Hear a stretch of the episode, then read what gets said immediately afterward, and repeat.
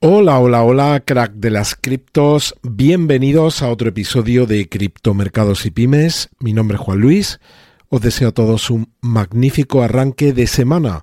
Vamos a hablar de la última entrevista de Cathy Wood y de su opinión respecto a los precios de Bitcoin en 2030, en 2030, lo que ella llama escenario base y escenario optimista, como se han revisado después de las aprobaciones de los ETF de contado de Bitcoin. Y también nos vamos a quedar con una pequeña intervención de Jerome Powell en el programa 60 minutos. Veremos también qué está ocurriendo con las bolsas chinas, un problema del Santander y gráficos referidos a Bitcoin y lo que está ocurriendo en las principales cripto. Te recuerdo que este ebook que ya os habéis descargado 105 de vosotros va a estar disponible unos días más. Ya os os anunciaré cuál es el último día para poder descargarlo. Es muy sencillo, lo único que tienes que hacer es suscribirte a la newsletter de Criptomercados y Pymes. Tienes el enlace en la descripción del episodio, puedes bajarlo, leerlo, en él te voy a explicar en qué consiste el ecosistema BRC20 y analizo los tres principales proyectos del ecosistema por capitalización. Así que si estás aquí en el mundo cripto, te aseguro que te interesa leer este ebook. Y luego también te recuerdo que hoy es lunes y solo hasta el miércoles puedes adquirir la Masterclass Cartera 2024 en la que te explico los proyectos que invertí a comienzo de este año. Una cartera compuesta por altcoins que espero que la hagan muy bien en el próximo gran movimiento alcista. Veremos hoy también un gráfico referido a las altcoins. Tienes los detalles en la descripción del episodio y el código por valor de 50 euros en la newsletter que mando todos los días sobre las 8 de la noche, hora de Madrid.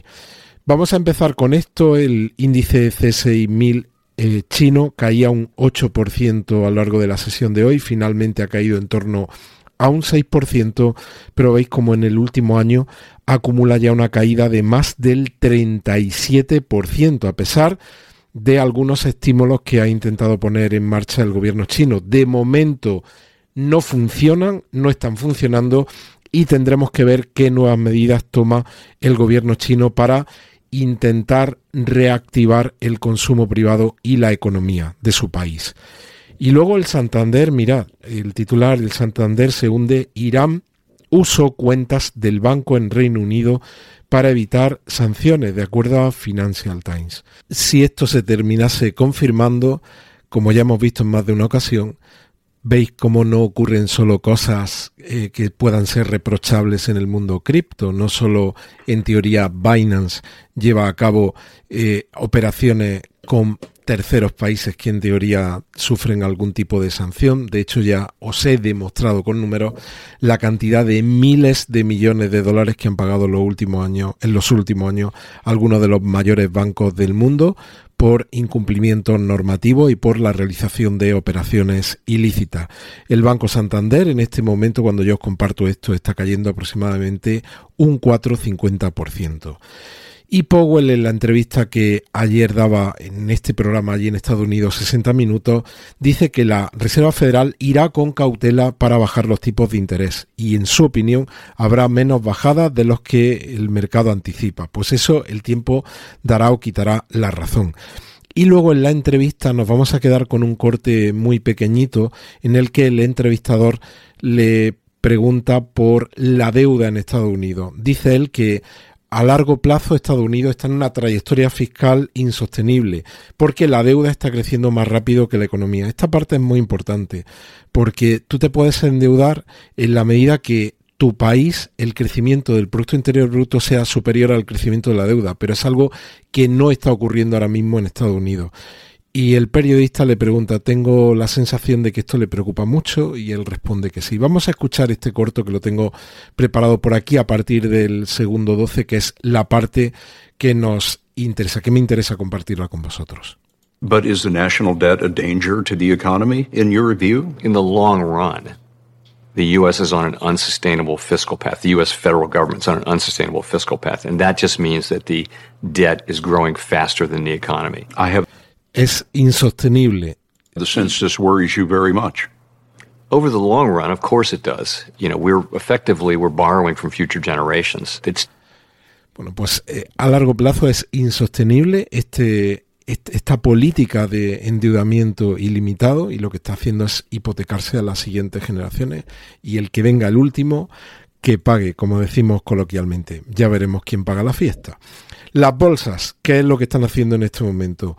Pues veis cómo el Eurostock 50 se deja un 0,19, el DAX alemán se deja un 0,17, la bolsa española es la que peor se comporta, está cayendo un 0,90 hasta 9.971 puntos. Allí en Estados Unidos, de momento, en el momento en el que yo grabo este episodio, no se ha abierto la bolsa, está muy muy cerca, estamos muy cerca del arranque de la cotización, aproximadamente unos 25 minutos en el momento en el que yo grabo esto para arrancar la cotización allí en Estados Unidos.